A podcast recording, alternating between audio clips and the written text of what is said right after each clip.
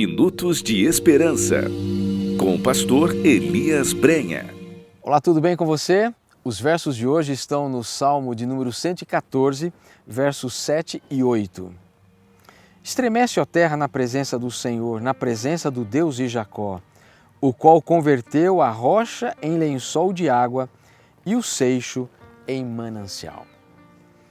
O Salmo 114 descreve o êxodo de Israel do Egito e as provisões de Deus durante a sua jornada pelo deserto até a sua entrada na terra prometida.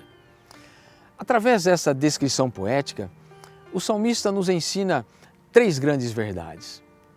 A primeira é que Deus é por nós, versos 1 e 2. A segunda é que Deus sempre vai adiante de nós, versos 3 a 6. E a terceira é que Deus está acima de nós, versos 7 e 8. Eu acho extraordinário pensar nessas três grandes verdades.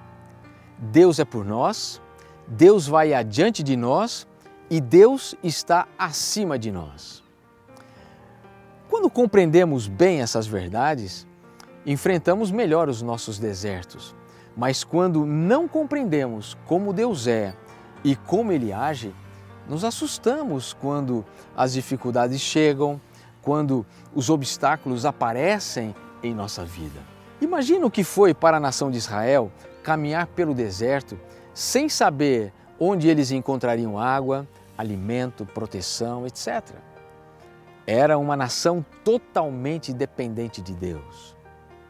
Em Deuteronômio capítulo 32, verso 10, Moisés diz que Deus guardou aquele povo como a menina dos olhos, e como uma águia estendeu sobre eles as suas asas e os fez cavalgar sobre os altos da terra.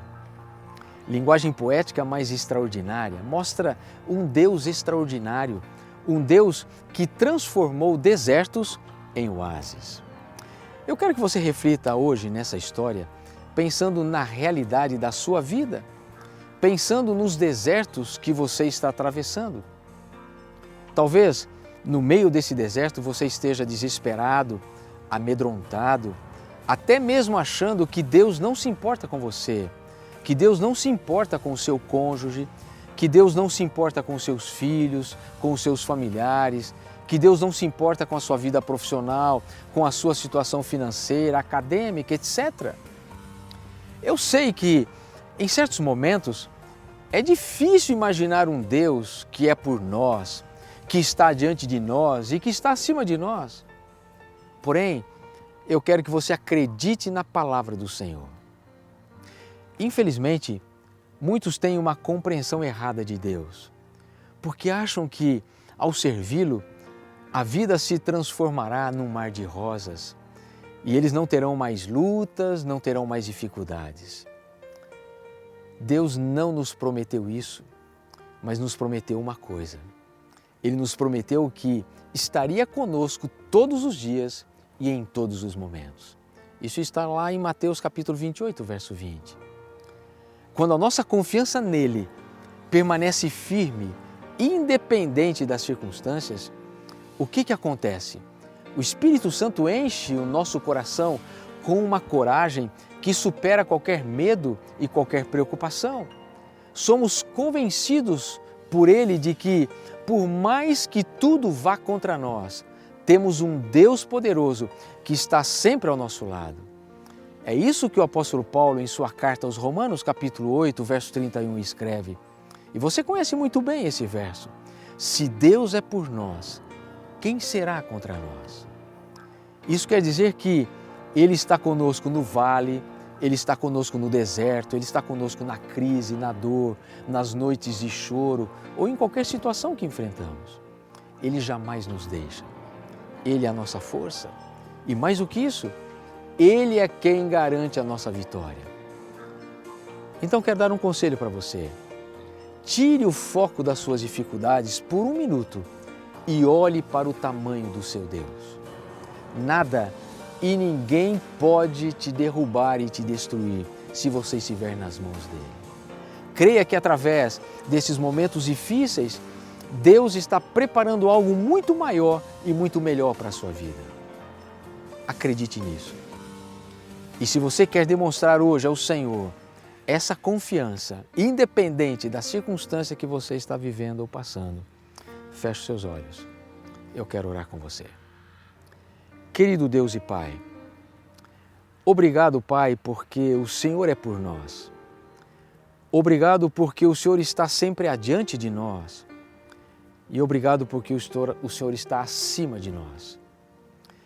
É verdade, Pai, que há momentos em nossa vida em que, pelos problemas, pelas lutas, pelas dificuldades, os nossos olhos eles ficam embaçados e nós não conseguimos ver, não conseguimos ter essa percepção e às vezes até lançamos descrédito diante daquilo que o Senhor é capaz de fazer por nós.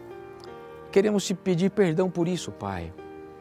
E queremos, nesse momento, dizer que nós cremos na Tua palavra e, mesmo que aparentemente não enxergamos no momento o Teu livramento, a Tua direção ou até mesmo os Teus propósitos para a nossa vida, nós confiamos de que ao final o Senhor nos conduzirá sempre em segurança ao melhor lugar e os teus caminhos sempre serão melhores do que os nossos. Então, Pai, dá-nos nesse dia um dia de caminhada ao teu lado.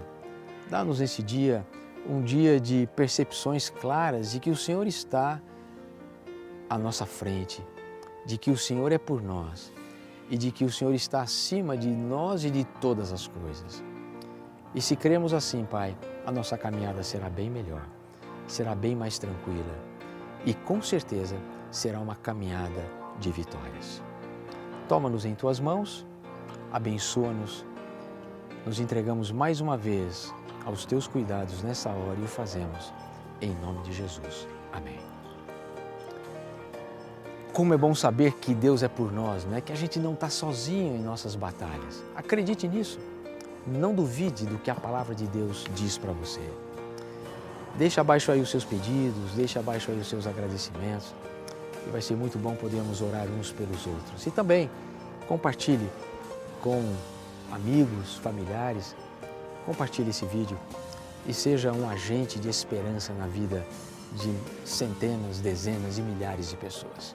Que Deus te abençoe, um forte abraço e até o nosso próximo Minutos de Esperança, se Deus assim o permitir. Compartilhe este vídeo nas suas redes sociais. Compartilhe esperança.